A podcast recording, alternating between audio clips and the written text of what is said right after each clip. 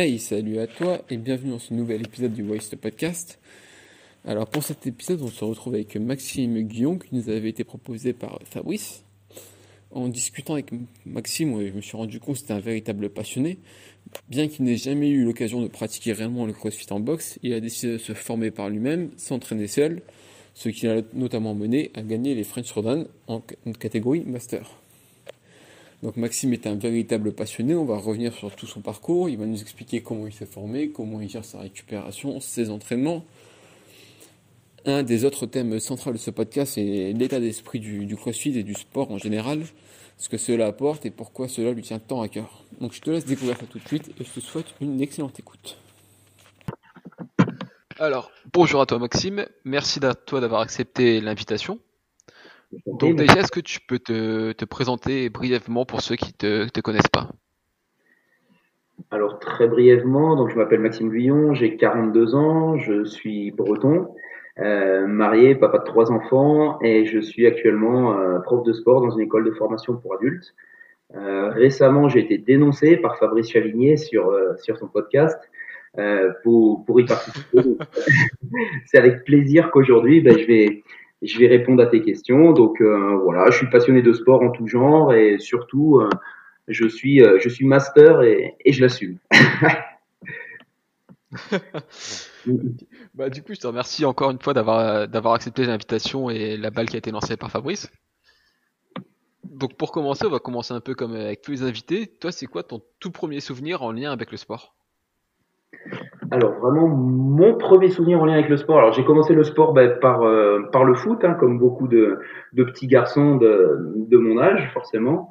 Euh, C'était plutôt euh, plutôt en fait euh, l'esprit d'équipe qui m'a qui m'a plu, l'esprit d'équipe, se dépasser les uns pour les autres et pas forcément l'effort en lui-même, pas forcément l'esprit de compétition.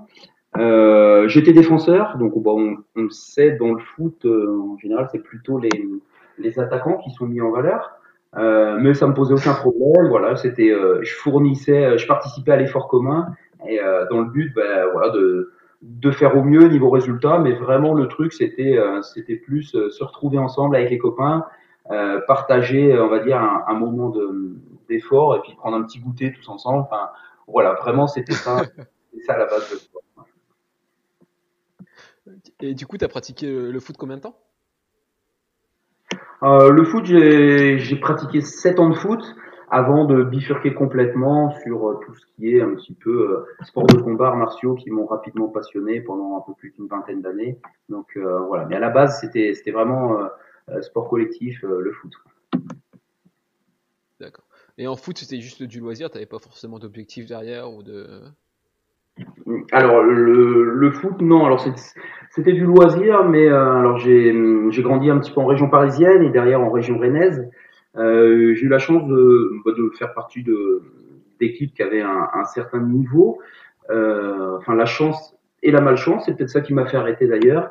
Euh, c'est qu'arrivé en, en, moins de 17 finalement, euh, on était arrivé dans une situation où il fallait absolument gagner, gagner à tout prix.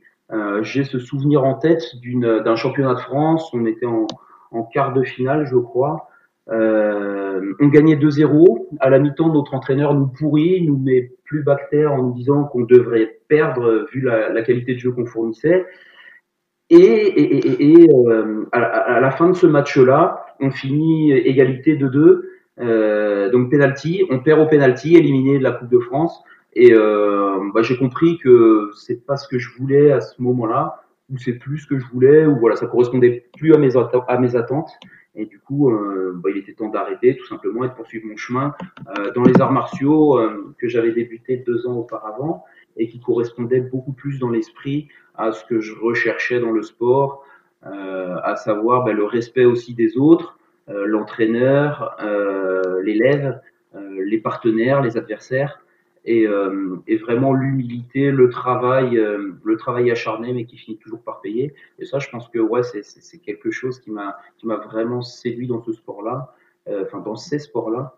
Et, euh, et c'est pour ça aussi que j'ai voilà, j'ai changé un petit peu d'état d'esprit. L'état d'esprit foot me convenait plus.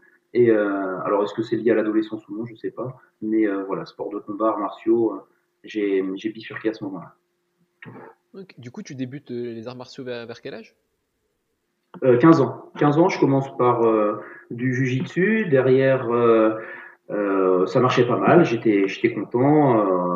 en, ouais, en deux, deux ans, j'arrive à passer, c'était la ceinture marron. Euh, J'étais plutôt pas trop mal à l'aise, on va dire, avec la matière, avec la discipline, mais, mais, mais je préférais euh, tout ce qui était un petit peu contact. Donc je me suis orienté rapidement sur le taekwondo derrière. Euh, et là, j'ai trouvé voilà euh, euh, le, le, travail avec les jambes intéressant.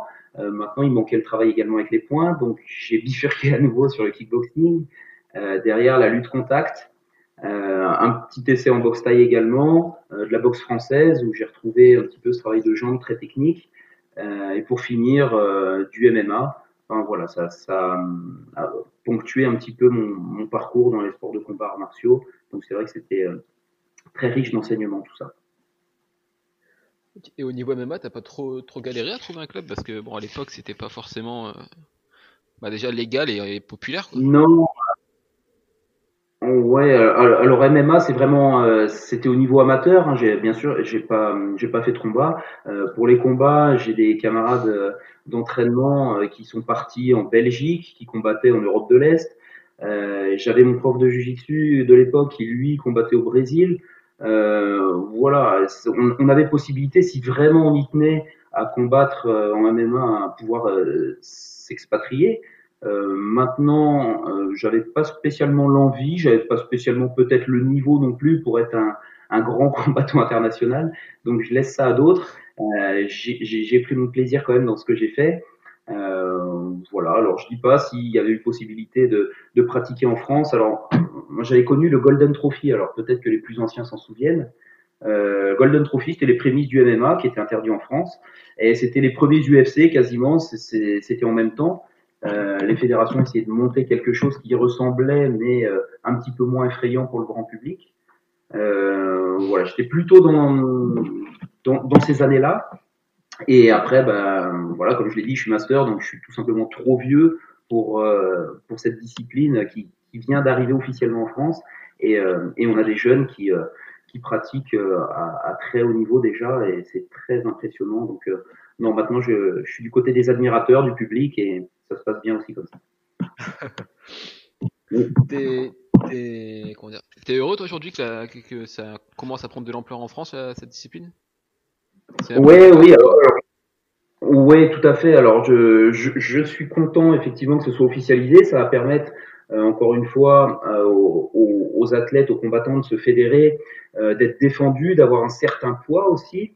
Alors après, on va pouvoir entrevoir un avenir un petit peu à l'international. Pourquoi pas les Jeux Olympiques enfin, voilà, Après, c'est des, des, disciplines qui vont se professionnaliser.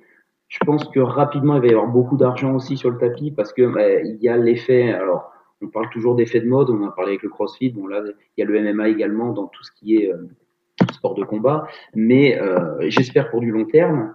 Euh, mais, euh, mais voilà, l'aspect vraiment positif, ça va être de faire valoir euh, déjà le, statut d'athlète de haut niveau pour certains combattants qui vont leur permettre bah, de vivre tout simplement de la discipline. Et ça, c'est ultra intéressant, oui, pour les bons pratiquants, c'est sûr que voilà. Après, les, les, petites guéguerres en interne entre les fédérations, je sors complètement de ça. voilà, je, je m'en mêle pas. Chacun essaye d'avoir la couverture un peu de son côté, ce qui se comprend aussi. Mais voilà, je je rentre pas dans la polémique. Euh, le MMA est professionnel maintenant, euh, est fédéré, donc euh, tant mieux. On s'en réjouit et après on verra les ajustements à l'avenir. Ah bah je pense que c'est déjà une, belle avancée, même si on peut commencer à voir un peu sur à la télé, etc. Alors un peu plus grand public, ça, ça pourrait être cool, quoi.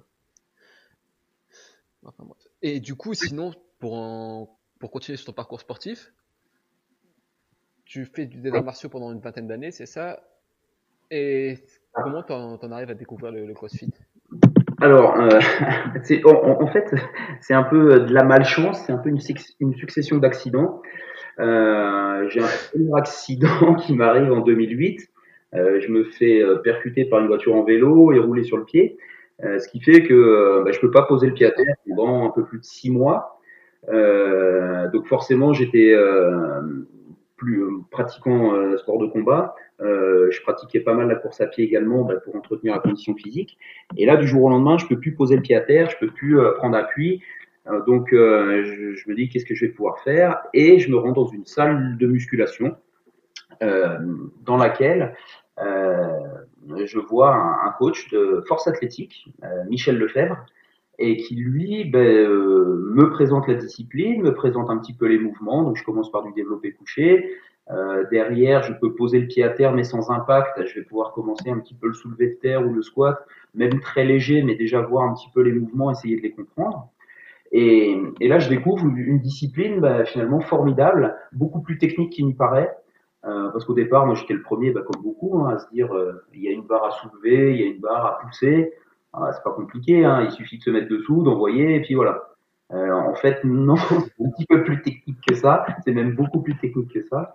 Euh, et au-delà même de la technique, je découvre un état d'esprit euh, formidable, d'entraide, euh, une ambiance euh, que je retrouverai plus tard avec le CrossFit en master, mais vraiment où on se préoccupe euh, des autres, on est là pour les aider. Sur les compétitions, pour passer les bandes, pour passer les combinaisons, il y a une entraide qui s'installe entre les compétiteurs. Enfin, voilà, on, est adversaire dans l'épreuve, mais pas, pas à côté, pas inutilement. Et, euh, finalement, il y, a, vraiment cette cohésion, cette entraide euh, qui, est, euh, qui est présente. Donc, je pratique entre 2008 et 2010. Euh, voilà, ça me permet d'avoir un, une technique de squat, de soulevé de terre et de développé couché à peu près correcte, sans trop de blessures. Je poursuis je, poursuis mon petit bonhomme de chemin euh, suite à cette formation en force athlétique, mutation professionnelle. Et en 2014, je découvre avec euh, certains de mes amis des vidéos d'un certain, euh, un certain américain, Rich Froning, avec un pote à lui, avec des bras énormes, et qui enchaîne des burpees sans jamais s'arrêter. Donc le gars avec les bras énormes, c'est Jason Kalipa, pour ceux qu'on connu, voilà, c'est un phénomène un petit peu c'est quelqu'un de très musculeux et qui pourtant arrivait à avoir un cardio, euh, un cardio phénoménal. Donc, euh, euh, remise en question, là où j'avais basculé un petit peu dans la force en me disant, bah voilà, finalement, c'est une filière qui m'intéresse également. Il n'y a pas que le cardio dans la vie, voilà, il y a aussi la force. Et là, je me dis, bah, finalement, est-ce qu'on peut pas essayer d'allier les deux? Et euh, bah, j'essaye un petit peu de voir ce qu'il en est et je m'intéresse à cette discipline et finalement qui, qui correspond à mes aspirations et qui est finalement un croisement, on va dire, de la, euh, du cardio que j'avais pratiqué plus jeune et de la force que j'avais pratiqué euh, récemment. Et j'arrive à, à, réunir un petit peu les deux sur, sur cette discipline qui semble me convenir, mais qui malheureusement ben, n'est pas disponible à moins d'une heure de route de chez moi. Donc voilà pourquoi je suis arrivé au vite. Et voilà. Du coup, juste pour revenir un petit peu en arrière, dans ta, ta pratique de, de la force, euh, quand tu as, as, commencé, tu avais déjà un certain potentiel ou tu as, commencé de zéro et tu as progressé au fur et à mesure? Euh, non, euh, j'étais plutôt moi sur des filières, j'étais plutôt léger, hein, enfin plutôt léger. quand je combattais, j'étais à 72, 74, 76 kilos maximum. Donc sur de la force athlétique, j'étais pas, j'étais pas doué très clairement. Est-ce que j'avais des compétences pas exploitées? Ça, j'en sais absolument rien. Euh, ce qui se passe, c'est que quand on est habitué à fournir un certain volume de travail euh, sur du cardio, sur du combat, sur euh, l'enchaînement, et qu'on fournit quasiment ce même volume sur de la force, et uniquement de la force, bah forcément, on a tendance à progresser, surtout quand on part de rien. Donc là, ça m'a fait monter sur mon squat à, en gros, hein, sur un back squat, je devais être à 220 par là, 220, 230. Euh, sur du coucher, j'étais à 160, 170. Et sur du soulevé de terre, j'étais euh, à peine plus fort que sur le squat, j'étais à 230, 240 maxi. Ah ouais, quand mais attends, t'étais encore à 60 kg à ce moment-là ou t'avais pris un peu de poids Non, non, non, euh, j'étais plutôt dans les 75 kg hein, quand je combattais. Euh, là, j'étais monté, j'étais monté parce que bah, du fait d'arrêter complètement en fait euh, le cardio par rapport à, ce premier accident, euh, ben forcément j'ai pris du poids et puis j'ai pris goût surtout euh, au fait ben, de, de, pousser des barres. Donc ben, forcément on dépense moins de calories en cardio, on dépense des calories, mais en, en poussant sur la filière force, ben, le corps se développe, hypertrophie, et puis hypertrophie, ben, prise de poids quand même. Et, euh, et vu que j'étais pas dérangé par ce surplus de poids, en fait, j'ai pris, euh, euh, allez, on va, dire peut-être 5 à 5 à 10 kilos sur sur sur 5 ans, quoi. Sur 5 ans, ouais. Ok. Et du coup, pour en revenir sur, sur le CrossFit, est-ce que tu te souviens du, premier WOD que tu as, pratiqué, toi? Alors, euh, la première fois, ouais, c'était mémorable. Euh, la première fois que j'ai mis les pieds dans une salle de CrossFit, ouais, c'est, tu, tu vas comprendre. En fait, c'était à, à Disney, euh, très clairement. Quand, quand j'ai quitté la maison, ouais, j'a- j'avais euh, une heure et quart de route et je suis arrivé dans une salle qui s'appelait Cross Warrior, euh, juste à, à Marne-la-Vallée, en fait, juste à côté de, du parc Euro Disney. Et, euh, et j'étais jamais rentré dans une salle de CrossFit et je m'étais inscrit un peu par hasard euh, aux qualifications pour une compétition que voilà, je connaissais pas trop, ça s'appelait French Throwdown. Et, euh, et du coup, ben, Ah ouais, sans, sans avoir pratiqué le CrossFit avant. oui, ben ouais, c'est ça, en ayant regardé les vidéos quand même, et en ayant pratiqué dans ma salle, dans mon dans ma salle de muscu. Et euh, je m'étais dit, bon, de toute façon, j'ai rien à perdre, hein, ça coûte, ça coûte pas cher, hein, les, les qualifs, on paye, je sais pas, peut-être 20 euros ou un truc comme ça, et ça permet bah, de se faire une idée, quoi. Donc, euh, donc voilà, j'arrive dans cette salle, donc c'était euh, Sarah Bidassi, hein, euh, qui est euh, encore dans le dans le CrossFit aujourd'hui, hein, qui, euh, qui tenait cette salle, et, et donc j'arrive accueilli, mais comme, enfin, comme un prince quasiment, enfin c'était c'était vraiment super sympa. C'était le contraste en fait entre le fait qu'il me connaissait absolument pas et je le pratiquais pas, et j'ai été mais super bien reçu. Donc elle, prend un chrono, elle, se, elle me dit ok, moi j'ai passé mon diplôme de juge, je vais pouvoir juger en direct, etc. Et ben moi intimidé comme tout, j'arrive là-dedans, j'ai les yeux euh, grands ouverts et je vois mais des, des, des, gens mais à l'américaine, les mêmes que les sur les vidéos que j'avais vues. Je les trouvais tous énormes, ils étaient tous euh, en train d'enchaîner des mouvements pas possibles et je me dis mais qu'est-ce que je fais là quoi? J'ai pas ma place. Très clairement, je je me sentais pas bien quoi. Je, je me dis j'étais intimidé tout simplement. Euh, donc voilà, j'étais pas trop à l'aise avec la discipline. Euh, là, je vois des gars bodybuildés qui enchaînent des mouvements pas possibles aux anneaux, aux barres, aux trucs. Euh, moi, je savais pas les faire. Hein. Euh, et là, je me dis, mais qu'est-ce que je fais là? Et, euh, le WOD, le WOD en lui-même, c'était Fran. Et je me souviendrai toujours de ce Fran euh, parce que j'arrive et euh, bah, je connais, je connais personne. Hein, donc il y, a, y, a, un cours, il y a euh, 7, 8 personnes sur le cours, plus le coach. Et donc euh, Sarah qui, voilà, qui est en train de me juger. Le WOD démarre et donc euh, je pars, je fais mon effort. Et, et pendant l'effort, euh, je suis conscient quand même de ce qui se passe autour de moi. Et donc, donc je donne tout ce que j'ai. Hein. Je, voilà, j'ai tout approuvé, j'y connais rien, mais j'ai pas envie d'être ridicule parce que bah, forcément les mecs, euh, ils sont tous énormes, ils ont tous euh, des, bras, des mollets, des cuisses, et c'est des trucs, et voilà. Et, euh, et je me dis, donne tout, mais sois conscient de ce qui se passe autour quand même. Et là, je constate au fur et à mesure du, du WOD que bah, les gens qui étaient en train de, de WODer le cours qui avait lieu, bah, au fur et à mesure, ils il s'arrêtent. Il y en a un qui s'arrête, deux qui s'arrêtent, trois, quatre, cinq. Et, à la fin du WOD, tout le monde s'arrête et se retrouve à, m'encourager et, euh, et, à m'applaudir et à checker à la fin. Et, euh, là, je me dis, oh, c'est énorme, c'est énorme. Je connais personne. Je suis dans une salle, j'ai jamais pratiqué le sport.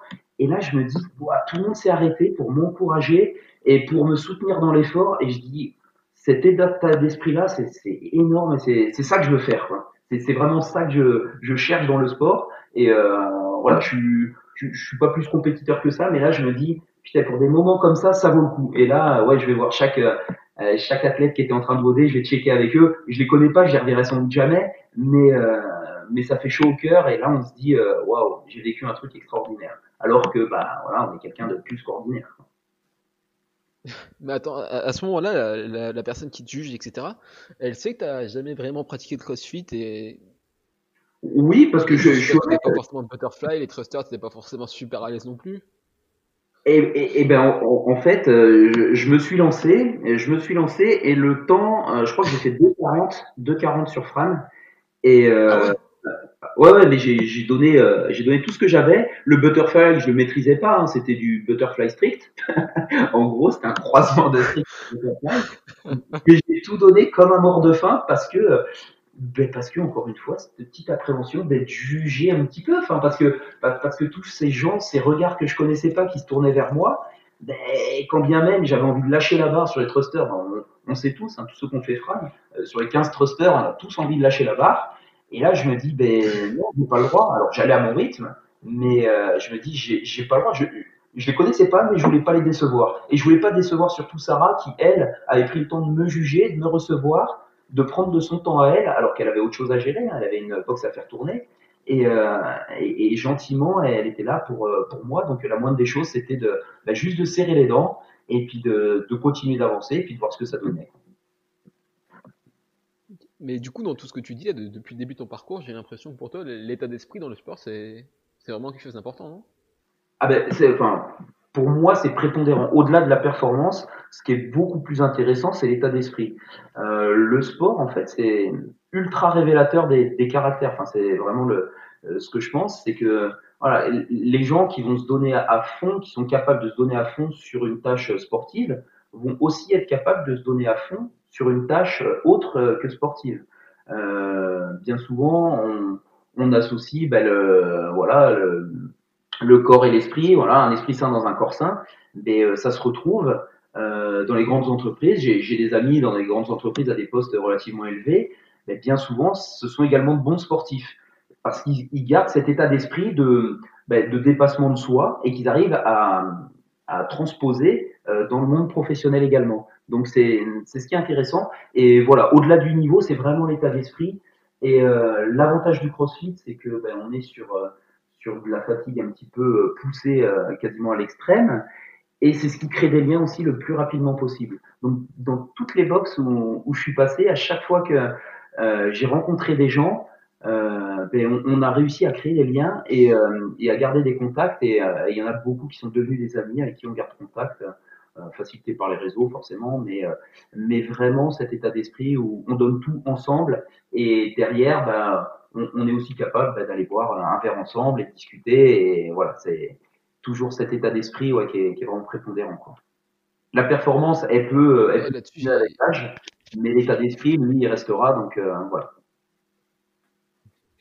Mais ouais, c'est vrai que là-dessus, j'ai l'impression que ça revient souvent dans les sports assez intenses, même dans, dans les sports de combat. Ça arrive souvent que tu, tu connais personne, t'as dans un club, tu, tu, fais quelques rounds avec lui, et après tu lui parles euh, comme si c'était ton, meilleur pote, quoi, au bout de, de 10 minutes, quoi. Ah ben très clairement. C'est Ouais, dans les clubs, euh, les sports de combat, euh, bien souvent même chose. Hein, quand je suis arrivé dans les clubs où je connaissais pas, bah, bien souvent euh, pas des disciplines comme le, le, le kick ou la taille ou enfin voilà, on est un petit peu jugé déjà sur pied. Hein, on nous regarde un peu de travers. Tiens, c'est qui le nouveau, c'est machin, ces trucs. Et quand on commence à, à, boxer ensemble, on se teste un peu, on machin, et puis à partir du moment où on a un petit peu de répondant, où le niveau est correct, et que on se rend compte qu'on contrôle aussi ce qu'on fait, et qu'on n'est pas là juste pour détruire l'autre, même si on peut, à partir de ce moment-là, on, se rend compte de l'état d'esprit de la personne. On voit des gens euh, qui, euh, très clairement, qui vont lancer des crochets de bûcheron pour essayer de dégommer l'adversaire, parce que ça devient un adversaire. Et il y a des gens qui vont faire des crochets un peu plus techniques, qui vont prendre soin du partenaire, et même si ça impacte, ben on va pas appuyer parce qu'on sait qu'on est à l'entraînement, on sait qu'on a mis du 16 ose sur les gants pour pas faire mal et, euh, on respecte l'autre et, après même chose, on va boire un shaker ou une bière ensemble à la fin de l'entraînement ça se passe très bien. Et du coup pour on va faire un petit saut dans le temps. Est-ce qu'aujourd'hui tu, tu peux nous donner un peu ton, ton palmarès en CrossFit euh, alors mon palmarès, bon, il est, il est relativement court, on va dire. J'ai commencé vraiment à, à m'intéresser à la compétition euh, avec la catégorie euh, master. Là, je suis passé en master 40 depuis 2019. Euh, bon, ça avait bien marché cette année-là. Hein. C'est la dernière année de compétition officielle parce que l'année dernière avec le Covid, ça a été compliqué. Donc en 2019, je fais, bah, je gagne les French Throwdown, les Belgian Throwdown, les Marseille Throwdown, les Affiliate Battle. Euh, en 2020, 2020 malheureusement année Covid, mais euh, je finis premier des qualifs pour les Lowlands euh, premier pour les qualifs des Athens Rodan, pareil pour Marseille, et, euh, et je fais 20e sur les vidéo qualifiers là pour les games. Euh, voilà, ils, retiennent les 10 premiers hein, en master, donc euh, je fais 20e, bon, un, peu déçu, mais à ma place parce qu'il y a une grosse différence de niveau avec les premiers. Euh, voilà, donc je, je, suis à ma place. Maintenant, si je veux plus, il faut plus d'investissement et, et voilà, est-ce que je suis prêt ou non? Je pense pas. Je pense pas être prêt à investir plus de temps, plus de sacrifices, plus de voilà pour pour ça.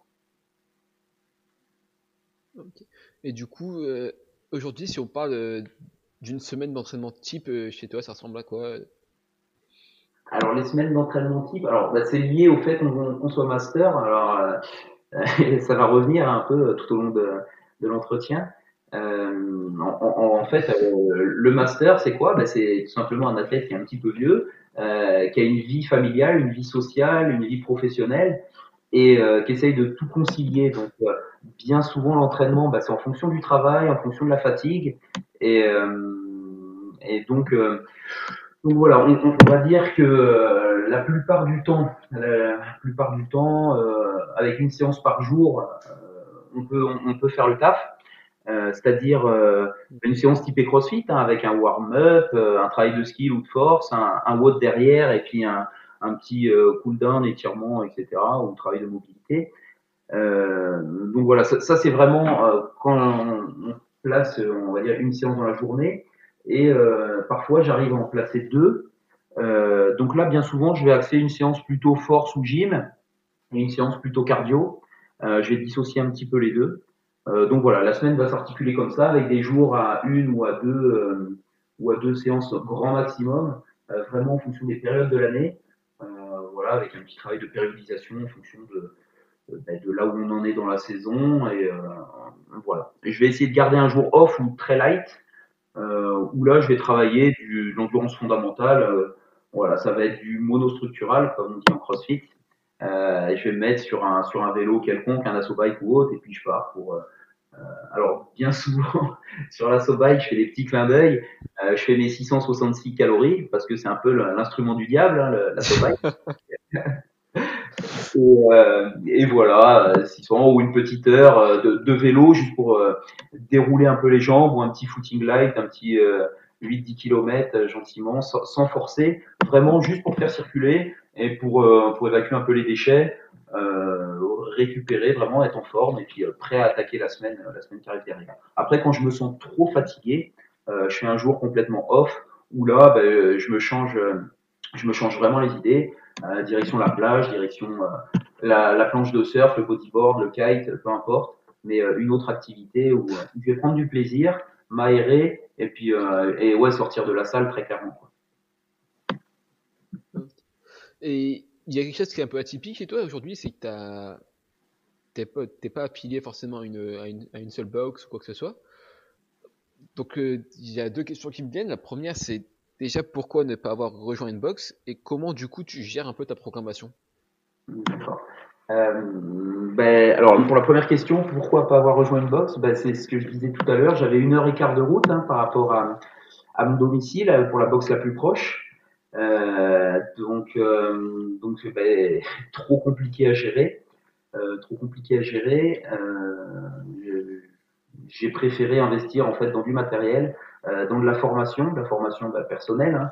euh, lire des livres, euh, voilà, consulter pas mal de vidéos aussi de formation ou autre, et bah, essayer de me former du mieux que je pouvais tout seul. Donc encore une fois dans une salle de muscu un peu traditionnelle où où bah voilà j'avais j'avais accès à du matériel pas forcément le bon hein. euh, les muscle up par exemple bah, j'avais pas de barre qui me permettait de travailler les muscle up donc euh, première fois que je suis arrivé au French en finale euh, je savais pas faire les muscle up donc euh, voilà.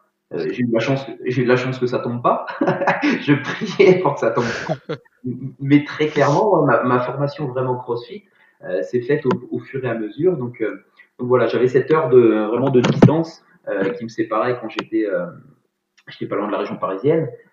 maintenant que je suis en Bretagne, j'aurai 45 minutes.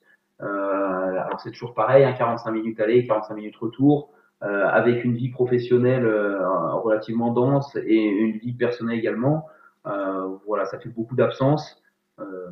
encore une fois, on, on, on, est master, on a une vie à côté aussi. Euh, alors là, j'ai investi dans du matériel. Voilà, je travaille dans mon garage également et j'ai la possibilité de m'entraîner sur mon lieu de travail quand quand c'est pas utilisé. Euh, J'utilise les infrastructures sportives qu'on a, donc euh, voilà, ça me permet de on va dire, me maintenir en forme. Et maintenant, j'ai pu, j'ai pu m'entraîner sur les muscle up. Donc, j'y arrive. L'honneur est sauf, c'est bon.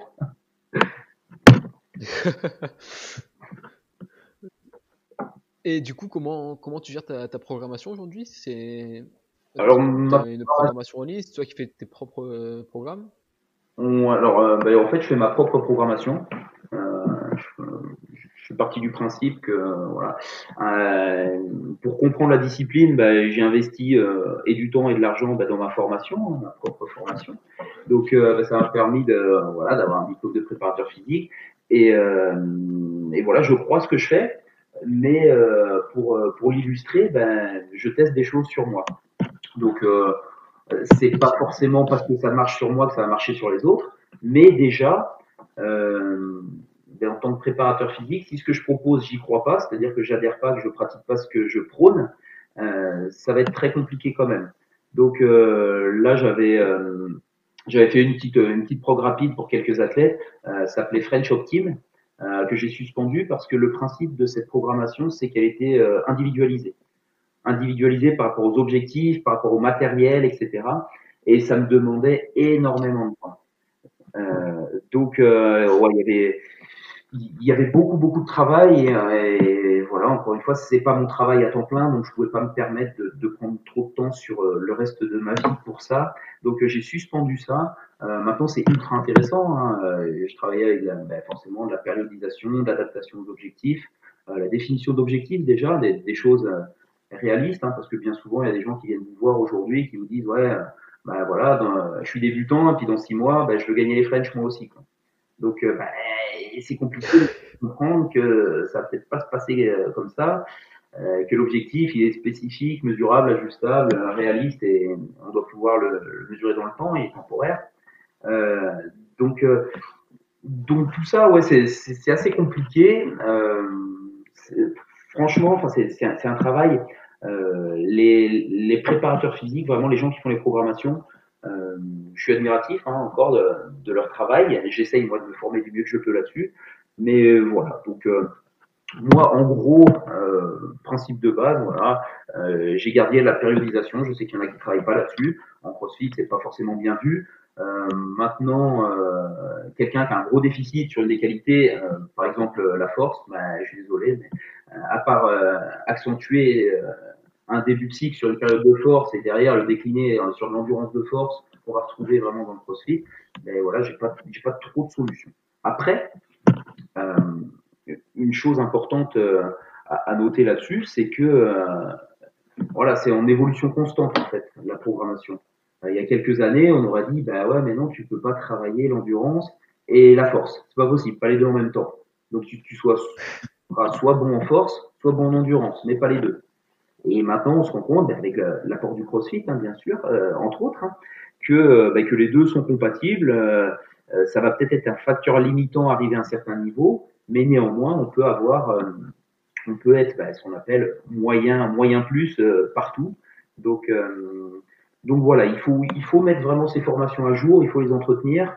Il faut bah, aller chercher l'information, aller chercher chez les spécialistes. Alors je sais qu'il y a certains coachs de CrossFit qui, voilà, qui, qui, sont férus de ça et qui le font très bien et, euh, et je les envie, mais sans les envier parce que voilà, ils se donnent juste les moyens d'être performants et d'être bons dans ce qu'ils font, dans ce qu'ils proposent. C'est qu'ils vont chercher l'information euh, à l'étranger aussi parce que les grands préparateurs physiques, ils sont pas euh, que en France. Il y en a, il y en a énormément en France aussi. Et, euh, et, et c'est l'occasion un petit peu justement de, de mettre en commun toutes ces connaissances et, et de les partager. Encore une fois, le, l'essentiel. Hein, alors, euh, d'emmagasiner des connaissances, c'est bien, mais les partager, c'est vraiment, le, je pense, l'objectif euh, à terme d'un préparateur physique. Mais du coup, j'imagine que ça doit être assez compliqué de programmer pour soi-même. T'as pas un peu peur des fois de, de, vouloir en faire trop, de pas en faire assez, de d'esquiver un peu tes points faibles, d'accentuer tes points forts, de faire ce qui te plaît ou d'être trop dur avec toi-même. T'arrives à gérer ça? Euh, alors, à, mon petit niveau, oui. Euh, maintenant, si je voulais aller plus haut, est-ce que je pourrais gérer euh, Bonne question. Je sais qu'il y a beaucoup d'athlètes de haut niveau, forcément, qui ont un, préparateur physique, quelqu'un qui fait leur programmation. Maintenant, je vois quelqu'un, je, je, prends l'exemple, hein, en, en, France, on a des athlètes phénoménaux comme Willy George. Willy George fait sa préparation et je suis 100% d'accord avec lui sur le fait que personne se connaît mieux finalement que soi-même. Alors c'est positif et c'est négatif. Euh, c'est positif parce que on peut identifier ses points faibles hein, euh, en toute humilité, encore une fois. Euh, c'est-à-dire, ben, voilà, je sais que voilà, moi forcément, euh, par exemple, à un moment, je, me dis, ben là j'en ai parlé tout à l'heure, les muscle up, j'arrive en 2017 au final des French, euh, je sais pas faire un muscle up. Euh, derrière, ben, ma priorité c'était de travailler les muscle up. Euh, voilà, et, en, fonctionnant comme ça, en se connaissant bien, on sait euh, en étant suffisamment objectif, ben voilà, quels sont les points forts ou les points faibles par rapport à, la, discipline concernée. Donc, euh, donc voilà, l'avantage c'est ça. L'inconvénient, oui, c'est qu'on pourrait avoir tendance à, s'écouter un petit peu trop, euh, à arrêter peut-être trop tôt, ou à contrario de vouloir trop en faire. Euh, maintenant, l'expérience qu'on a nous les anciens, et je me place en tant que vieux, mais euh, l'expérience qu'on a, le recul qu'on a, euh, on arrive à pas trop mal à jauger justement l'intensité voulue sur les entraînements et la, la, nécessité de la récupération derrière. Mais du coup, quand, quand tu parles de formation, toi, comme tu dis, c'est ton boulot, euh, c'est pas c'est pas forcément coach de CrossFit, quoi. Donc, euh, comment t'as fait pour te, te former? T'as as passé level 1, t'étais faire des formations extérieures, c'est non, alors. Acquérir ces connaissances, quoi? Non, j'ai pas de j'ai pas de level 1. Alors Daniel Chaffet va m'en vouloir, hein, on en a parlé, euh, on a échangé à plusieurs reprises. Euh, très clairement, si j'arrive à me qualifier pour les games, ouais, je passe mon level 1. Le challenge est là. Ouais, non, alors euh, j'ai une reconnaissance vraiment sur la méthodologie CrossFit, c'est qu'ils mettent tout à disposition de tout le monde. Euh, donc, euh, on a accès au, au, bouquin du Level 1 en français. On a accès au Level 2 aussi en français. Il y a un travail énorme qui est fait. Et les gens qui disent ouais CrossFit c'est une marque, faut tout payer, etc. Ben non, je suis désolé. Moi, j'ai rien payé. Pourtant, la connaissance, elle est disponible. On peut aller sur le site même crossfit.com et avoir le WOD à, à, faire. Voilà, on a un programme différent tous les jours. Euh, si on est euh, voilà un peu un, peu investi, eh bien, on, rapidement on, on, peut être autonome sur le fait bah, de, de faire de faire ses séances aussi et de rien oublier. Hein. Il y a une petite grille dans le dans le niveau 2 CrossFit euh, avec toutes les voilà toutes les déclinaisons de tout ce qui va être cardiovasculaire, tout ce qui va être euh, gym et tout ce qui va être euh, force altéro, euh, voilà, avec des petites croix à cocher, etc. Ben, quand vous faites votre semaine de programmation et que les petites croix sont bien réparties, ben, vous savez que vous n'avez rien oublié et que ben, par rapport au boulot que vous devez fournir pour cette discipline-là, ben, vous n'avez pas oublié grand-chose. Donc, euh, donc ouais, c'est euh, la connaissance est accessible. Maintenant, ça prend du temps, de l'investissement personnel. Euh, voilà, moi j'ai préféré prendre le temps, pas préféré euh, parce que, ben, encore une fois, j'avais une heure et quart de route pour aller au, dans la boxe la plus proche.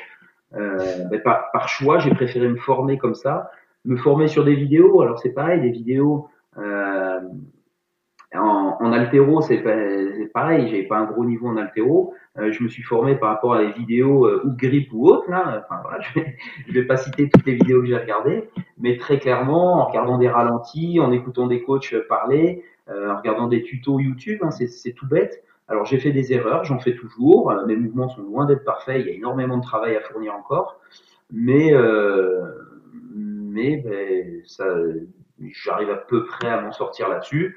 Et par rapport, encore une fois, au, au, au niveau, à mes exigences personnelles là-dessus, sur euh, sur ce niveau que que j'ai, euh, j'ai pas trop, enfin pas, pas de soucis par rapport à ça. Je continue mes efforts, mais euh, voilà, voilà où j'en suis. Donc là, on a, on a, pas mal évoqué le, le, côté entraînement que tu gères plutôt très bien. Et du coup, il voulait venir sur, sur un autre point, c'est la récupération. Comme tu le dis, tu n'es pas tête professionnel, toi, tu as une vie à côté, tu as un travail, tu as une vie de famille, tu as une vie sociale. Comment tu gères aujourd'hui ta, ta récupération? C'est quelque chose que tu, qui te tient à cœur, que tu laisses Alors, de côté? Alors, la récupération, moi, je, je, suis passionné de ça et j'ai eu la chance, euh, euh, pendant différentes formations, justement, de, de, croiser des gens spécialistes un peu du domaine, euh, des préparateurs physiques qui étaient un peu spécialisés dans le domaine. On a pu échanger là-dessus. Et, euh, et c'est ultra intéressant, c'est ultra riche et c'est bourré d'idées reçues, euh, de phénomènes de mode, de, de voilà, de, de, choses plus ou moins vraies, plus ou moins prouvées scientifiquement. Euh, ce qu'on sait déjà, très clairement, la base, c'est le sommeil. Euh, voilà. Déjà, euh, la récupération, la reconstruction du corps, c'est euh, pendant le sommeil. Donc, euh, et qu'est-ce qu'il faut faire pour favoriser le sommeil? Voilà. Déjà, voilà, on sait que tout ce qui est les écrans, les perturbateurs endocriniens, voilà, tout ça, ça va perturber un petit peu le sommeil. tout ce qui va être excitant, caféine ou autre, voilà, ça, ça, fait bien de montrer la dernière machine à café qu'on a acheté comme Fraser, mais euh, en boire un à 18 heures, est-ce que c'est une solution pour euh, voilà pour passer une bonne nuit de sommeil? Donc euh, voilà déjà la qualité du sommeil. Alors ça passe par plein de choses. Hein. Euh, dernièrement, j'ai investi euh, dans un dans un matelas destiné aux, aux, sportifs. Ben, la qualité du sommeil, ouais, c'est ultra important. Donc on a on a déjà ça. On... La, la méditation, t'as déjà essayé ou?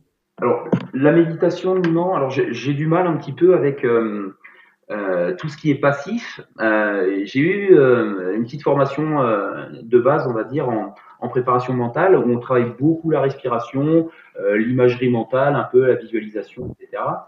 C'est ultra intéressant. Il est, alors, il y a des choses qui sont qui sont plutôt pas mal là-dedans, et d'autres, je suis un petit peu moins réceptif, comme de la dynamisation physio, physio-psychologique. Euh, voilà, ça m'a pourri une compétition hein, aux affiliates. J'avais essayé ça, ça marchait pas. Euh, très clairement, euh, je suis parti. C'est quoi?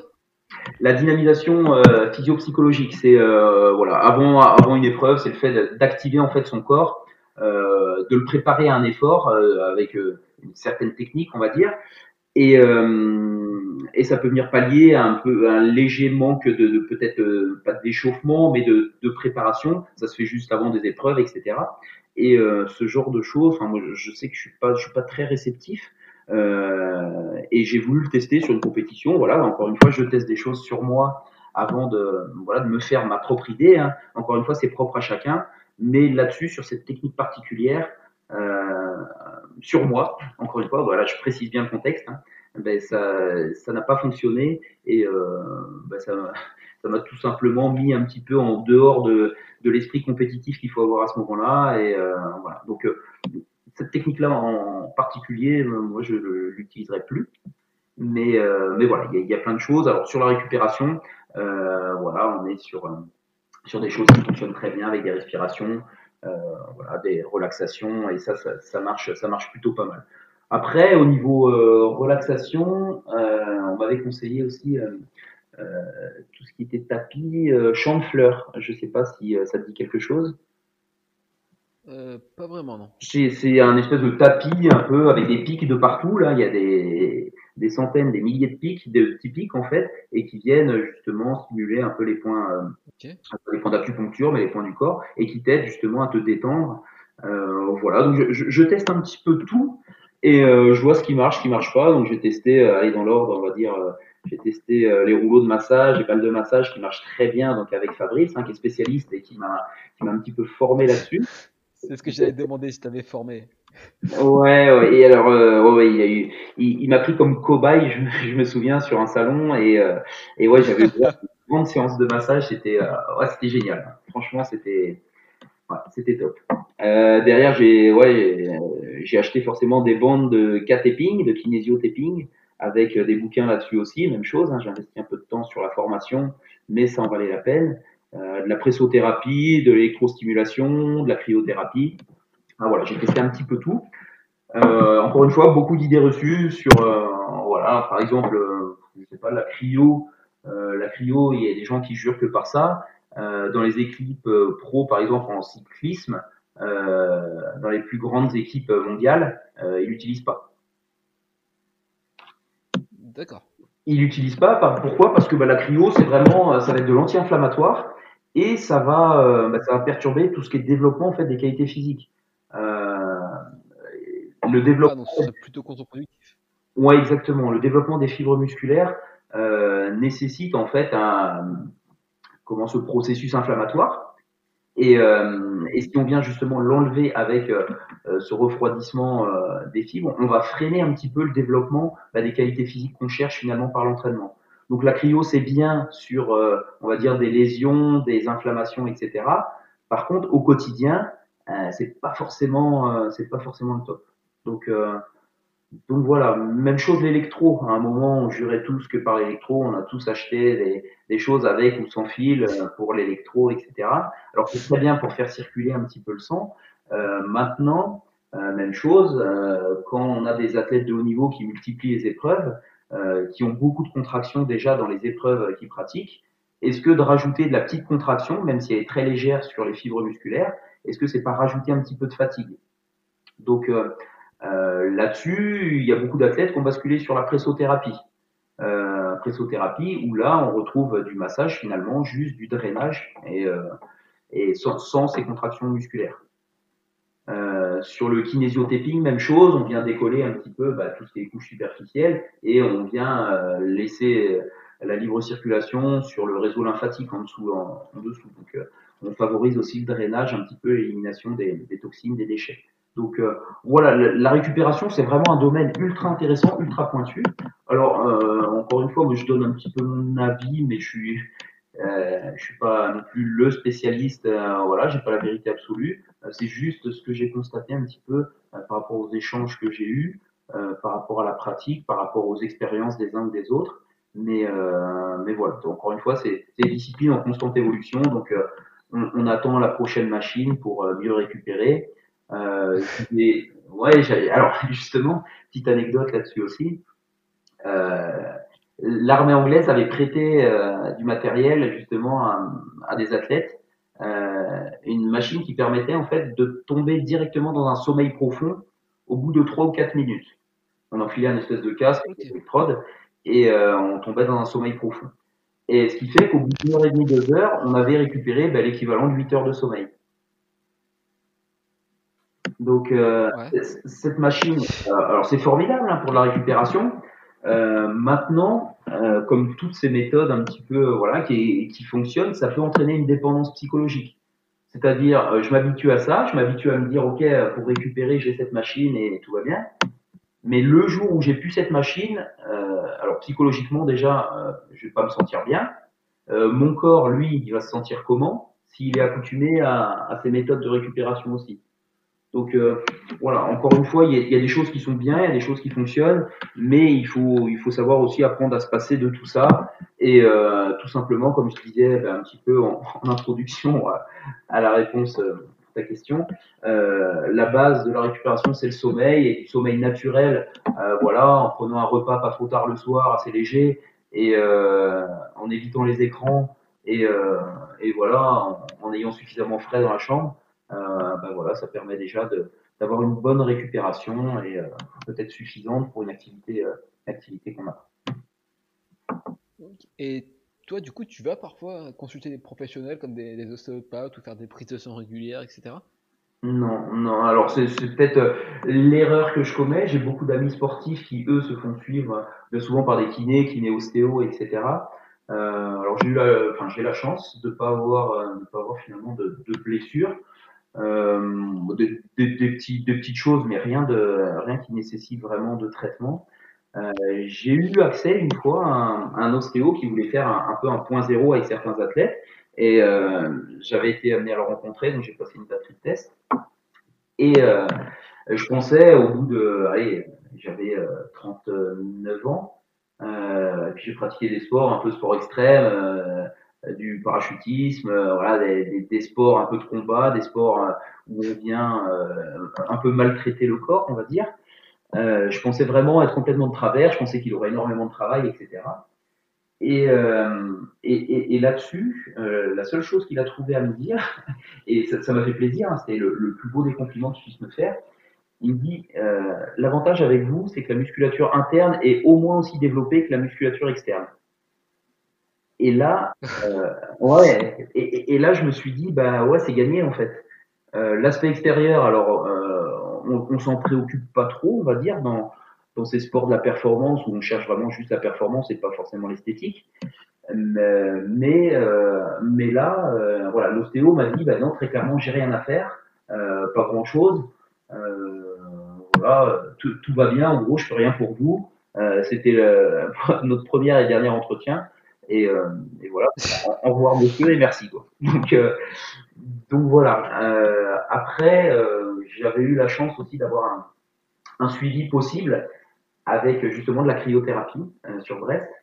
Euh, donc c'était à 40, 45 minutes de mon domicile. Euh, j'avais cette possibilité d'avoir des séances en fait euh, de cryo. J'avais une inflammation à ce moment-là, donc c'était nécessaire. Maintenant, j'aurais pu continuer le partenariat, mais en fait, je n'avais pas la nécessité. Donc, donc voilà, j'ai arrêté parce que, bah parce que encore une fois, par rapport aux connaissances que j'avais acquises à ce moment-là, je savais que c'était pas forcément euh, positif pour mes pour les progrès que essayé de faire dans d'autres euh, domaines. Donc euh, voilà, j'ai pas j'ai pas insisté plus que ça sur ce suivi euh, Donc non, j'ai pas de pas de suivi particulier. Mais c'est vrai que par rapport à ce que tu dis, enfin moi je j'y connais pas forcément grand chose, hein. mais je sais qu'il j'avais entendu aussi un ostéo qui disait qu'il avait eu l'occasion de consulter un cascadeur et qui était étonné à ce que le mec avait aucun dommage. Du coup, je me, je me demande un peu si je sais pas si tu connais un peu le principe d'antifragilité, etc. Mais j'ai l'impression que si le corps de temps en temps est un peu maltraité, on va dire, et soumis un peu à des extrêmes, il y a tendance à plus facilement se renforcer, éviter les problèmes par rapport à quelqu'un qui, qui resterait toujours un peu dans sa zone de confort et qui serait plus susceptible à, plus sensible aux dommages, quoi. Ah ben c'est, exactement ça. Alors, je m'étais intéressé aussi à un moment, justement, à la, à la pratique du sport euh, chez les enfants. Alors, j'avais posé une question sur, sur un forum, euh, sur un réseau social euh, bien connu, et j'avais dit, mais voilà, est-ce qu'il y a des études sérieuses qui prouvent que c'est néfaste pour la croissance des enfants? Et alors là, je suis passé pour quelqu'un qui voulait torturer les enfants, qui voulait du mal, qui voulait qu'ils souffrent de nanisme toute leur vie, etc. Et voilà, j'étais la, pire des crapules et voilà, j'étais là pour les torturer. Alors que je posais juste une question, juste pour savoir ce qu'il en était. Et euh, là-dessus, euh, j'ai contacté, alors c'est euh, quelqu'un dans le sud là, qui est spécialisé justement un petit peu dans, dans, tout ce qui est études et qui, qui publie énormément sur, sur Facebook. Elle Sabre, Elle Sabré, enfin, je ne sais pas comment, comment on dit. D'accord, Elle Sabre, si. Elle Sabre, ouais, qui, est, qui, qui, est, très compétent et qui m'a fait suivre justement les résultats d'études sur les enfants et qui, qui montrait bien que contrairement aux idées reçues, encore une fois, on retrouve hein, les idées reçues dont je parlais tout à l'heure, mais contrairement aux idées reçues, euh, il n'y avait euh, pas de, de, séquelles sur la croissance des enfants. Tout au plus, sur le vraiment le sport de haut niveau pour les enfants, euh, il pourrait y avoir un retard, c'est-à-dire que plutôt que d'avoir un pic de croissance à 15-16 ans, il pourrait être décalé d'un an ou deux. Mais euh, la taille à l'âge adulte ne changeait pas. Bah, on a tous en image euh, Dmitri Klokov, euh, haltérophile russe qui soulève des, des charges pas possibles, euh, qui a commencé l'haltérophilie, peut-être à 5 ou 6 ans. Et, euh, et aujourd'hui, on voit bien que c'est, souffre pas de nanisme et que tout va bien, tout va bien pour lui. Donc, euh, donc voilà, euh, par rapport à la, à la croissance, justement, c'est là qu'on a mis un peu en exergue le fait que euh, la stimulation des charges additionnelles sur le squelette humain venait au contraire le renforcer. Et de là, on a dérivé sur le fait que euh, pour les personnes souffrant d'ostéoporose, euh, ce qui peut nous concerner, les masters, donc euh, euh c'était plutôt intéressant justement de stimuler le squelette par euh, des charges additionnelles plutôt lourdes et que l'os avait tendance à répondre par justement le fait de reconstruire de l'os et plus solide, donc de développer encore une fois un squelette plus solide, plus résistant. Et voilà, contrairement à un sédentaire, quelqu'un qui va qui va avoir ses contraintes, euh, ses contraintes justement de, de force sur, euh, sur son ossature, va développer une ossature plus, plus robuste. Et d'ailleurs, c'est marrant ce que tu dis. Je sais pas si tu connais un peu euh, Thibaut Soubera. Non, non, non, ça, ça me dit rien. Mais en fait, c'est un, un, gymnaste, tu vois, qui s'est un peu spécialisé en crossfit ces derniers temps. Mm-hmm. Et le podcast demain, il est avec lui. Et il entraîne aussi des, des, des, des, enfants. Et il les a fait faire squatter en fait ces, ces gymnastes. C'est des, des, petites filles, hein, enfin des, petites filles. Euh... entre, je sais plus quel exactement, quoi, avant l'adolescence. Ouais. Et il leur a fait faire mettre du, il a mis du squat dans leur programmation de gymnastique. Et au début, ouais, les parents, ils, ils ont commencé à s'inquiéter en se disant bah, qu'il était fou, qu'il allait les casser en deux, tout ça. Et il dit bah écoutez, si votre pédiatre est pas d'accord, voilà mon numéro de téléphone, il m'appelle, on en discute. Mhm. Et au final, elle n'a jamais reçu euh, un seul coup de fil d'un pédiatre. Et ces athlètes, elles, ils sont en bien meilleure forme qu'avant, quoi. Ah ouais, tout à fait. Et, ça va venir compléter un petit peu, ça va venir équilibrer. Euh, la musculature peut-être des gymnastes ont tendance à, être un petit peu plus développée ben, au niveau euh, haut du corps que bas du corps. Et, euh, voilà, le- corps a, besoin aussi de cet équilibre. On parle de voilà muscles agonistes, antagonistes, à chaque fois à développer. La même chose hein, sur le haut bas du corps. Dès qu'on va avoir un déséquilibre, ben, ça va poser problème. On a tous en image euh, voilà des, bodybuilders qui développent que que on va dire la, la, la ceinture scapulaire et, euh, les bras et un peu les abdos pour les photos, mais qui euh, les jambes, euh, bah, ils voient pas l'intérêt de, les travailler parce que ben on mettra un short et on, s'inscrit dans une catégorie où on n'a pas besoin des jambes. Quoi. Et du coup, pour changer un peu de sujet, on a parlé d'entraînement, on a parlé de récupération. Donc, euh, si on peut passer sur l'alimentation maintenant, est-ce que toi, tu suis une diète en particulier? Est-ce que tu surveilles ton alimentation ou... Aïe aïe aïe. Aïe aïe aïe. Ah, un sujet tabou. Ouais, c'est ultra ultra sensible. Ultra sensible pourquoi? Parce que euh, voilà, j'ai beaucoup de défauts, mais euh, voilà, un de mes plus gros défauts, c'est la gourmandise. Et, euh, et c'est vrai que là-dessus, je suis bien loin d'être irréprochable.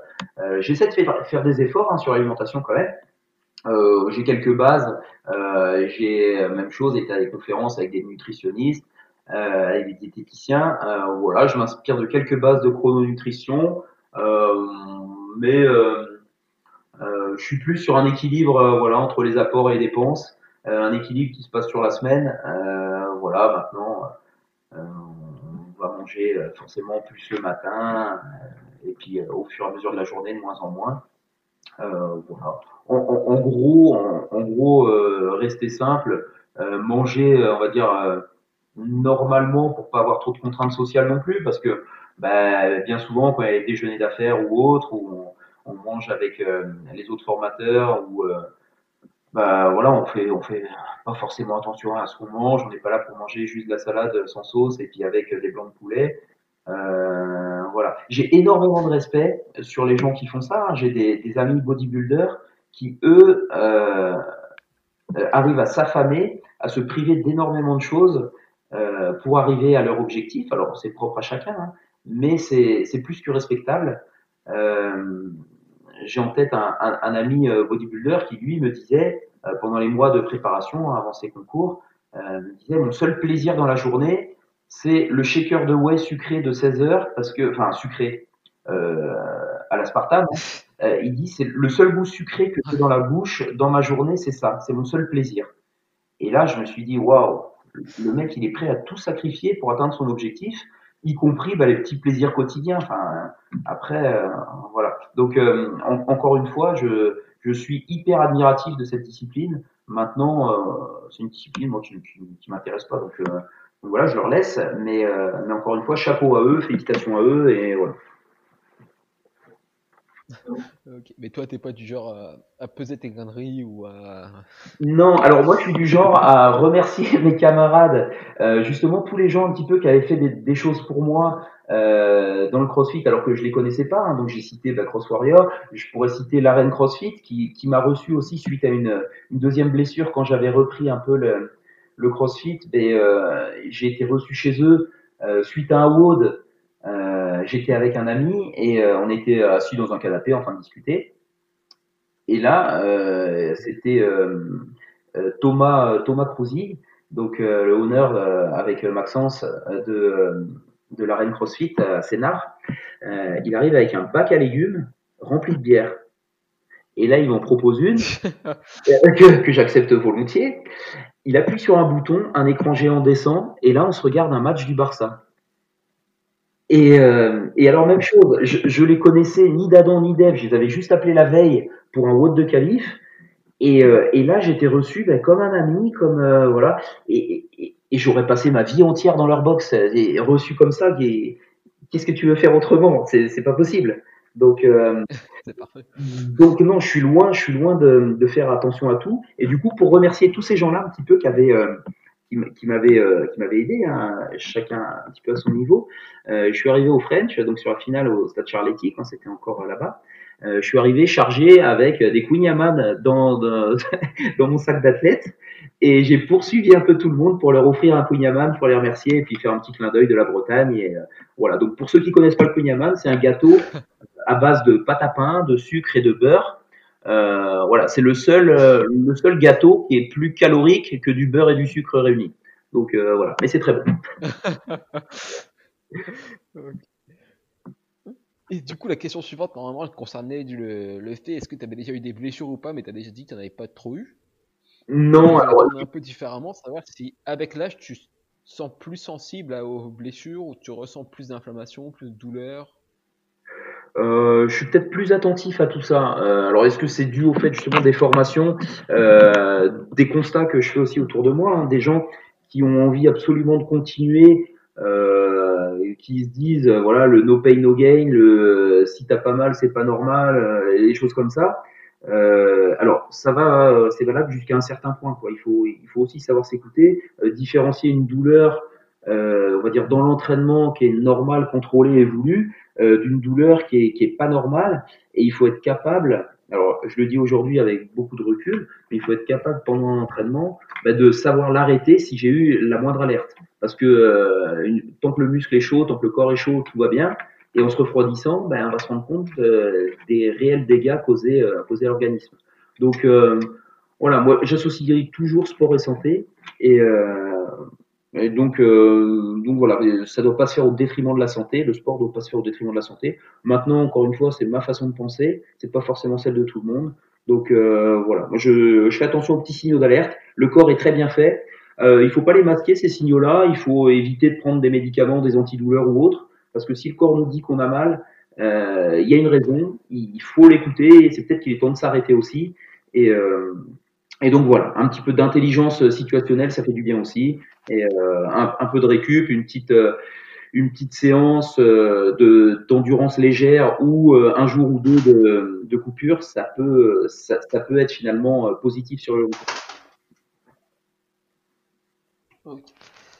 Et du coup, comme tu, tu l'as dit tout à l'heure, tu as tes master aujourd'hui. Est-ce que tu penses que la programmation d'un master doit être différente de celle d'un athlète normal?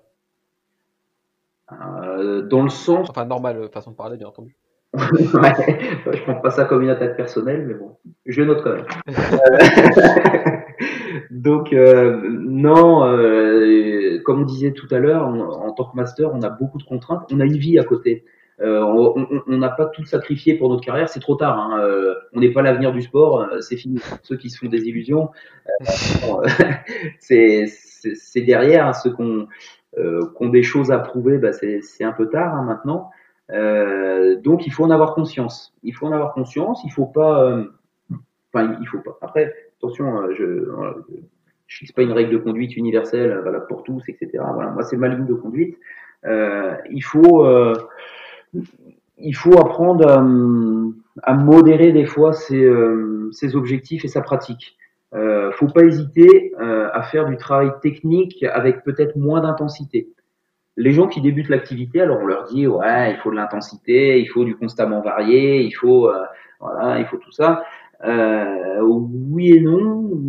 Et euh, quand on parle à un haltérophile, un haltérophile pur, hein, euh, lui, il a passé des années à apprendre deux mouvements, deux mouvements avec toutes les variantes, mais il a travaillé que là-dessus. Euh, donc, si on lui dit, bah ouais, mais euh, c'est mieux de travailler avec la pré-fatigue, si tu fais 80 cales à la bike avant, euh, 50 burpees et qu'après t'enchaînes des snatchs, euh, c'est mieux. Tu vas faire du barbell cycl- cycling, là, comme on dit, et, euh, tu vas voir, ça va mieux rentrer. Euh, je suis pas sûr que techniquement on arrive à bien progresser, euh, alors qu'une pratique un peu plus euh, modérée à ce moment-là sur des mouvements très techniques, euh, de façon plus calme, avec du temps de récup, avec comme on trouve dans toutes les salles d'haltérophilie euh, des bancs pour se reposer entre chaque répétition, enfin ou entre chaque série, euh, prendre le temps d'analyser ce qu'on fait, pourquoi on le fait, comment on le fait, se faire conseiller, euh, pourquoi pas se filmer et de faire de l'analyse vidéo derrière. Euh, tout ça, euh, ça prend du temps Et je pense que les masters sont un peu aussi victimes peut-être de du manque de mobilité hein, dû à l'âge tout simplement. Euh, ce qu'on dit, hein, un, squat c'est naturel quand on a 2-3 ans, on est en position de squat basse et on peut rester jouer pendant des heures. Euh, arrivé à 40 ans, euh, si on n'a pas entretenu un, minimum cette mobilité de la hanche, euh, de la cheville, etc., ben, ça va être compliqué de garder la même position. donc ça va demander du travail. Donc tout ça, ça va prendre du temps et ben, forcément, on va pas avoir la même marge de progression qu'un athlète, comme tu disais, normal, on va dire élite. Euh, et, et, voilà, il va y avoir un travail de correction de schéma moteur parce que ben, on n'est plus, euh, on ne crée pas les habiletés motrices de la même façon aussi rapidement. Ça va être un petit peu plus long à développer. Euh, ça, ça, peut se faire sans aucun problème, mais ça prend un petit peu plus de temps. Donc, euh, faut être peut-être un petit peu plus patient qu'un jeune de, de même euh, les teens, hein, enfin les voilà les, les 15, 16 ans, 18 ans, 20 ans. À, à cet âge-là, on apprend tout euh, que ce soit au niveau scolaire ou au niveau euh, sportif. On apprend tout très vite et on développe voilà des compétences très rapidement. Mais on ne peut pas rivaliser, on ne peut pas faire la course avec ces avec ces jeunes. Euh, voilà, il faut avoir confiance de son âge. On a on a l'âge de sa carte d'identité, hein, là-dessus on peut pas tricher. Donc euh, on, on, adapte et puis euh, et, et, et, puis voilà l'effort vraiment de, de patience, euh, d'humilité à l'entraînement, de de comprendre aussi euh, bah, que parfois on, il va falloir plus de temps, mais que le travail finit toujours par payer. Donc euh, si on est obstiné, si on est travailleur, ben, on arrivera toujours à ses objectifs s'ils sont raisonnables. Ok. Et d'ailleurs, là, je viens, juste de penser à un truc, mais c'est vrai que toi, tu entraînes souvent seul. C'est, pas trop dur mentalement? Parce que là, je vois, par exemple, en ce moment, on est en plein confinement, etc. Donc, moi-même, je me retrouve à m'entraîner assez souvent seul euh, sur un parking au milieu de nulle part dans le froid. Euh, c'est assez compliqué quoi. J'ai beaucoup plus de mal à, me mettre à, fond dans ma séance que quand je suis en groupe. Toi, tu arrives à le gérer assez facilement ça? Euh, ben En fait, quand on n'a pas le choix finalement, bah, on, fait, on fait avec les possibilités du bord. Euh, on pourrait parler de Fraser qui s'entraînait dans la cave de chez ses parents pendant des années pour arriver à son objectif, qui avait une idée en tête. Donc euh, il y a une question de motivation derrière, une question encore une fois d'investissement, hein. euh, l'investissement bah, de, de, de, travail euh, pour arriver à, à, ses objectifs. Donc, donc voilà, il, quand on se dit qu'on n'a pas le choix, euh, ben on le fait quand même. On a la chance, nous les masters, d'avoir un réseau plutôt sympathique, plutôt bienveillant les uns avec les autres, où on partage nos séances. Alors au départ, j'avais du mal. Je me disais, tiens, pourquoi lui partage sa séance euh, C'est pour nous en mettre plein la vue, c'est pour nous montrer qu'il est meilleur, etc.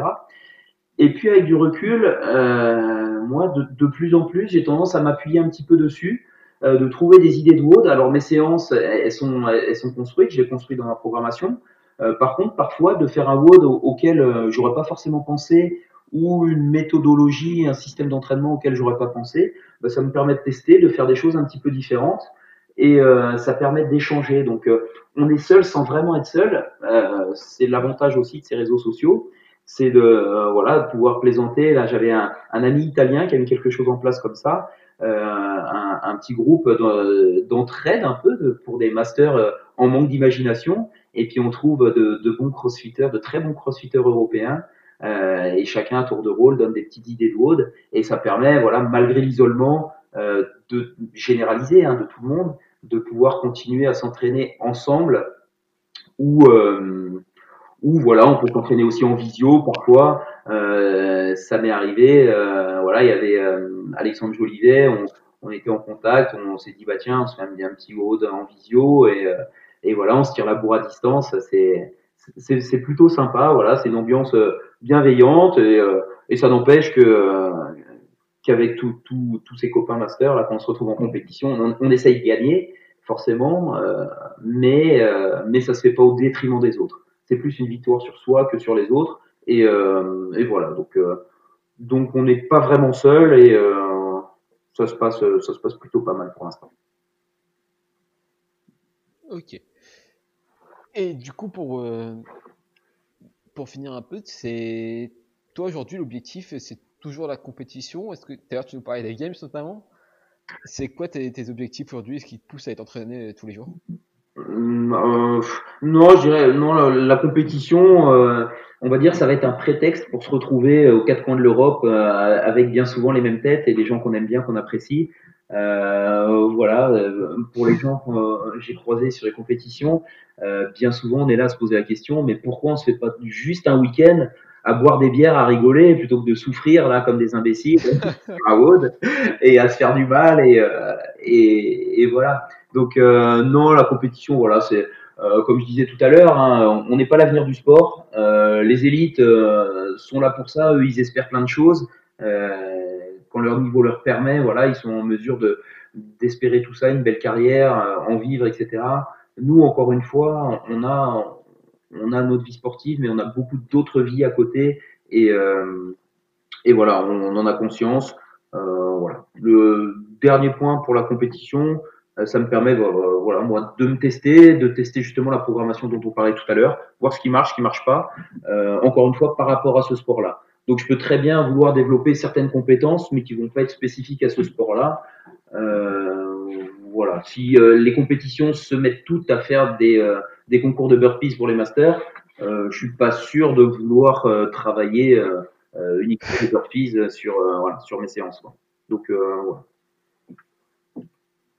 Ok. Et du coup, pour, euh, pour attaquer la dernière partie du podcast, j'ai l'habitude de poser un peu toujours les, les mêmes questions qui, qui, reviennent à chaque athlète ou à chaque, euh, ou à chaque personne qui est interviewée. Et donc, euh, si tu veux bien t'y prêter. Oui, avec plaisir. Donc, la première, c'est ton meilleur et ton pire souvenir en lien avec le CrossFit. alors, meilleur souvenir en ben, euh, peut-être les French, les French en 2019 où euh, euh, je monte sur le podium, bah, je, gagne les French, donc super content, mais surtout encore plus important, il y a Franck Franck Attier, un, copain master qui est, qui est, très très bon, qui est à côté de moi, qui est voilà, on est on est deux Français sur sur le podium de la plus grosse compétition européenne peut-être. Euh, donc euh, ouais, sous, sous, le drapeau français tous les deux, euh, voilà.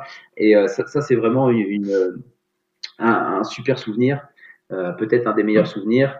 voilà, avec avec ceux que j'ai dit, dont j'ai parlé tout à l'heure plutôt, vraiment d'accueil, d'accueil dans les différentes boxes, Cross Warrior, l'arène CrossFit ou CrossFit Brest aussi. J'en ai pas parlé, mais c'est vraiment ma box de cœur.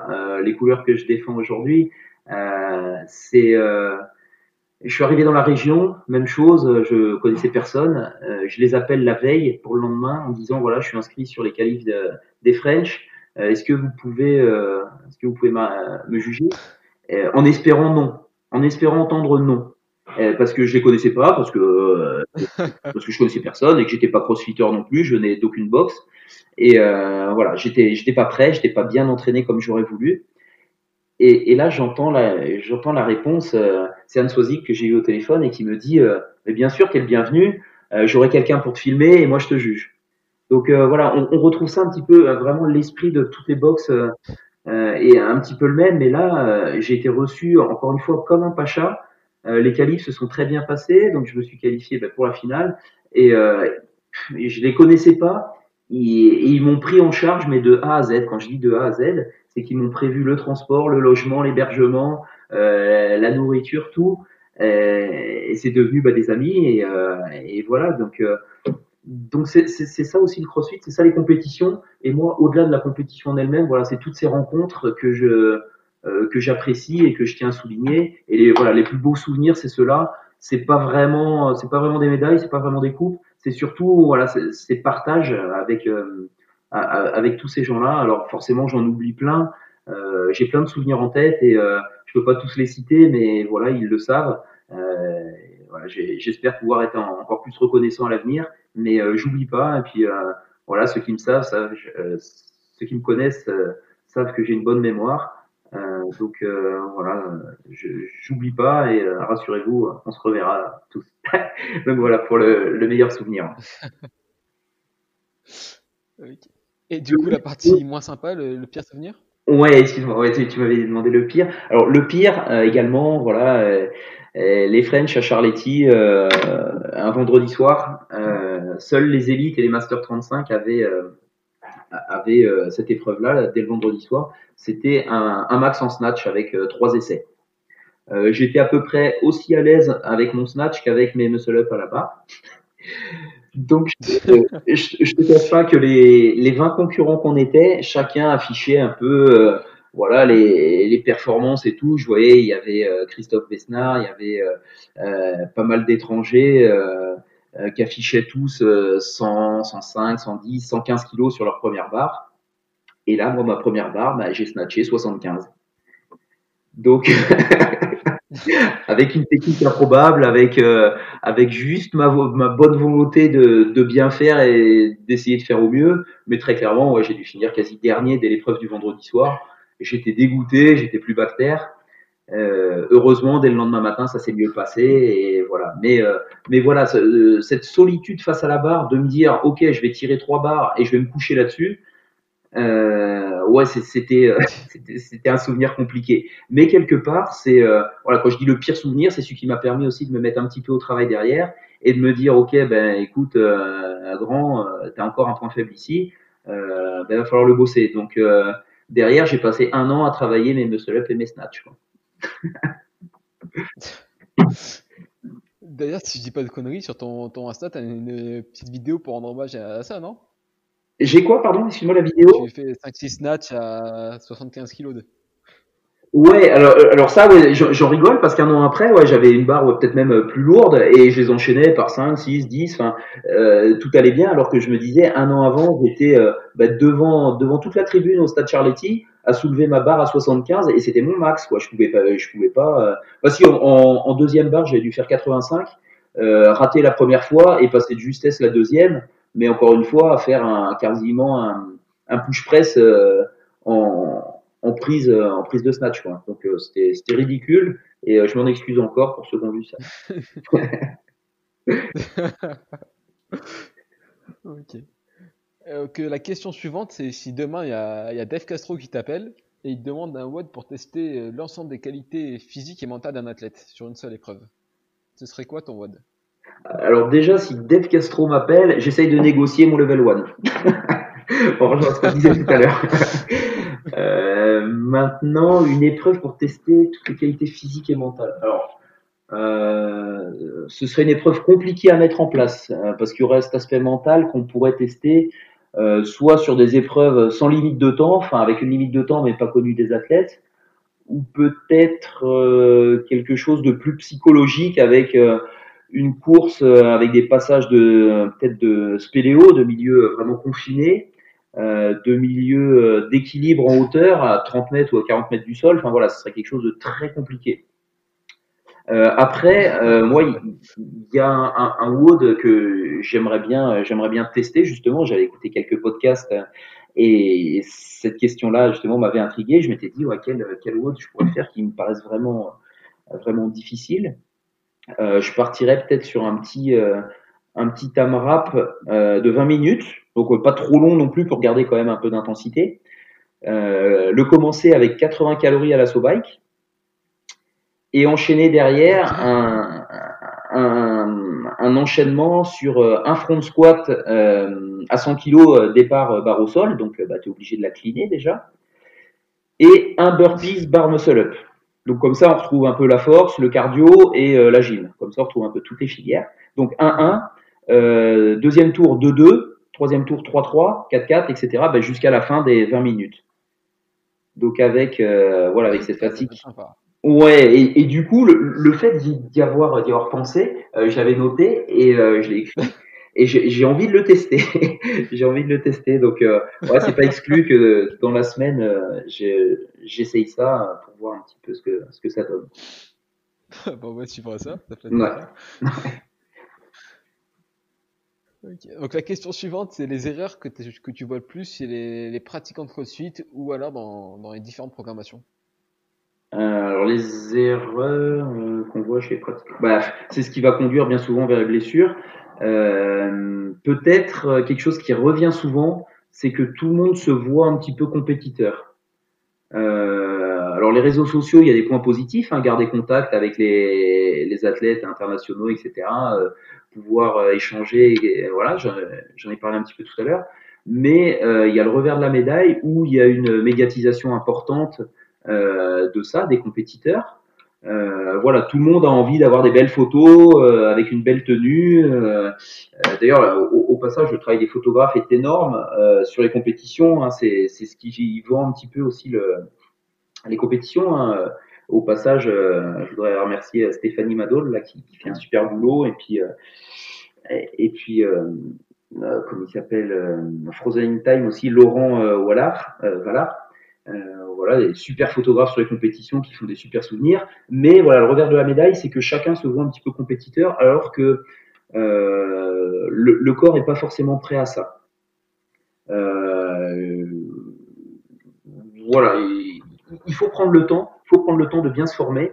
Euh, si on n'est pas prêt, si on n'a pas un minimum de pratique, est-ce qu'on doit chercher à pousser ses limites jusqu'à l'extrême finalement? Parce que la compétition, c'est ça. Hein très clairement, la compétition, on va chercher à détruire un petit peu son corps euh, pour euh, de la performance. Mhm. On, on, va repousser les limites, donc euh, le mental va prendre le relais. Euh, le physique, lui, va à un moment peut-être lâcher un petit peu. Le mental va pousser le corps dans ses limites. Et, et vraiment, c'est ça. Hein, c'est pour ça que le sport de haut niveau, finalement, est limité dans le temps quand même, hein, quelle que soit la pratique. C'est que on, on, l'abîme le corps. voilà, on cherche les limites et euh, on est vraiment sur cet équilibre un peu instable entre euh, l'entraînement et le surentraînement. Et surentraînement qui conduit à la blessure. Donc, euh, donc voilà, il, peut y avoir une pratique saine, une émulation saine, mais pas forcément le besoin absolu de compétition.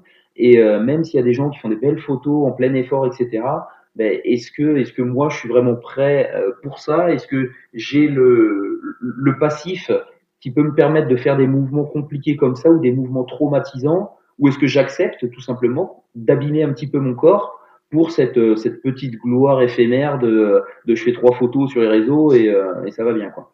Donc, euh, donc voilà. Et j'ai un t-shirt athlète quand même. Ouais, c'est ça.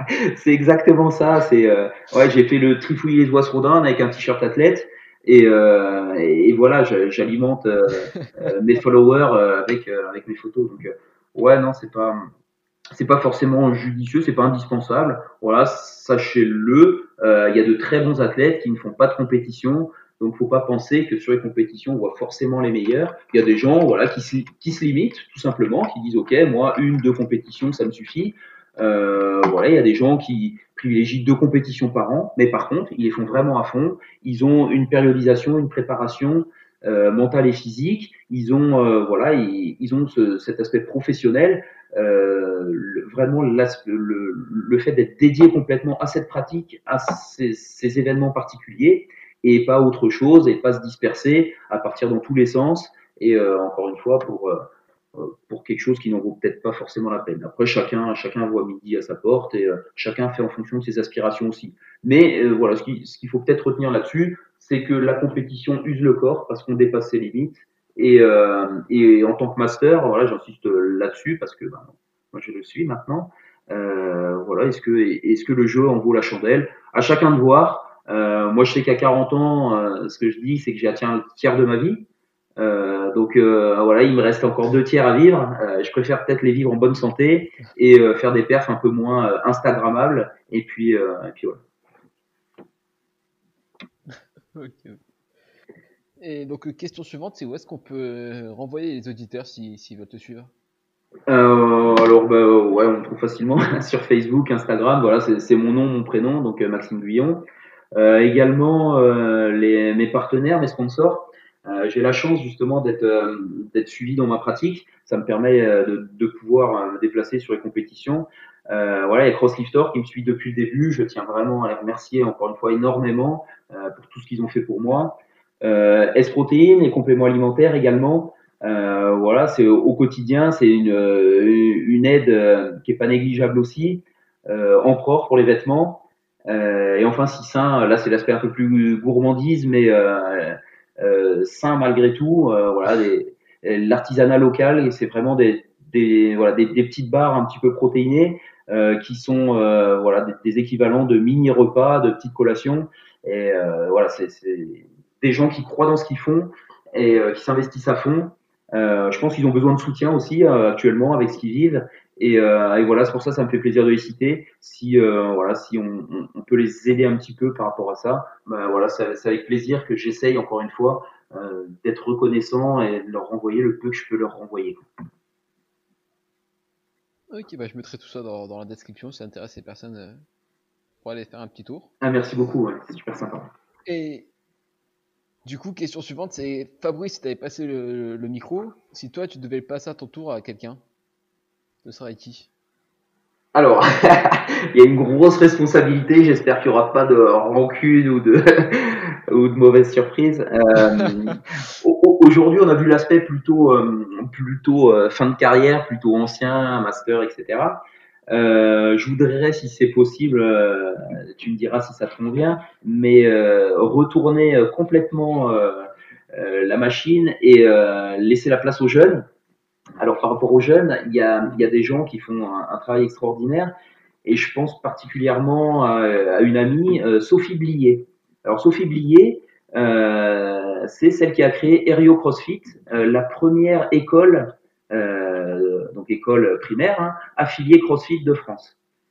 Alors elle, elle a ah eu... Oui, je la connais, c'était... Oui. Ouais, si, je, je la connais aussi, Sophie. Ouais, donc c'est quelqu'un d'extraordinaire qui croit vraiment dans ce qu'elle fait. Euh, elle fait CrossFit Kids pour pas mal de box également en France. Euh, j'ai eu la chance bah, de, de, la suivre sur un, séminaire justement avec bah, tous les euh, honneurs de boxe euh, sur Bordeaux, euh, là où justement on s'est croisé encore avec Daniel, on s'est croisé à quelques reprises, mais voilà. Et donc Sophie fait un travail extraordinaire pour la jeunesse, pour développer justement ben, l'anti-sédentarité en fait de la génération actuelle on parle justement que les enfants sont beaucoup moins performants physiquement euh, qu'il y a une vingtaine d'années. Euh, on tire la sonnette d'alarme, on fait le constat euh, voilà, d'échec, etc. Mais finalement, ben, qu'est-ce qui change Qu'est-ce qui est fait par l'éducation nationale, etc. Ben, là, on a des gens comme ça qui, ben, qui, qui tapent du pied un petit peu et qui, qui tapent dans la fourmilière et qui disent, OK, moi je vais essayer à mon niveau de faire avancer les choses.